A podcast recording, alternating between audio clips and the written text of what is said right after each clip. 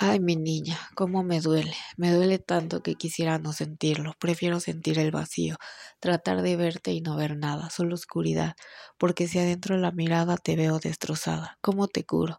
¿Cómo te salvo? ¿Cómo hago para que este quirón no te duela?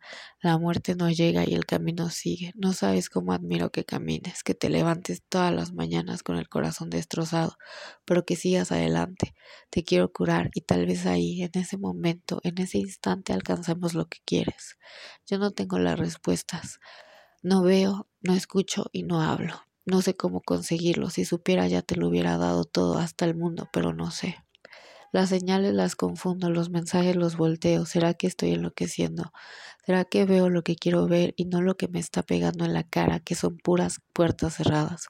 ¿Cómo quisiera sacarte de tus creencias, de tus miedos, de tus tristezas? Pero no sé cuánto me va a tardar en hacerlo y tu impaciencia no creo resista la espera.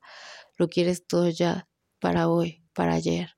No queda otra que aventarse como el loco y esperar a que Hashem, Alá o Dios nos atrapen. ¿Cuál es mi dolor? Mi dolor está en la existencia actual. Está relacionado con mi propia existencia, con el miedo a no existir, a no poder manifestar mis acciones, a no poder expresarme, actuar o ser relevante como individuo. Puede manifestarse al darme cuenta que las relaciones son peligrosas y que debo evitar involucrarme.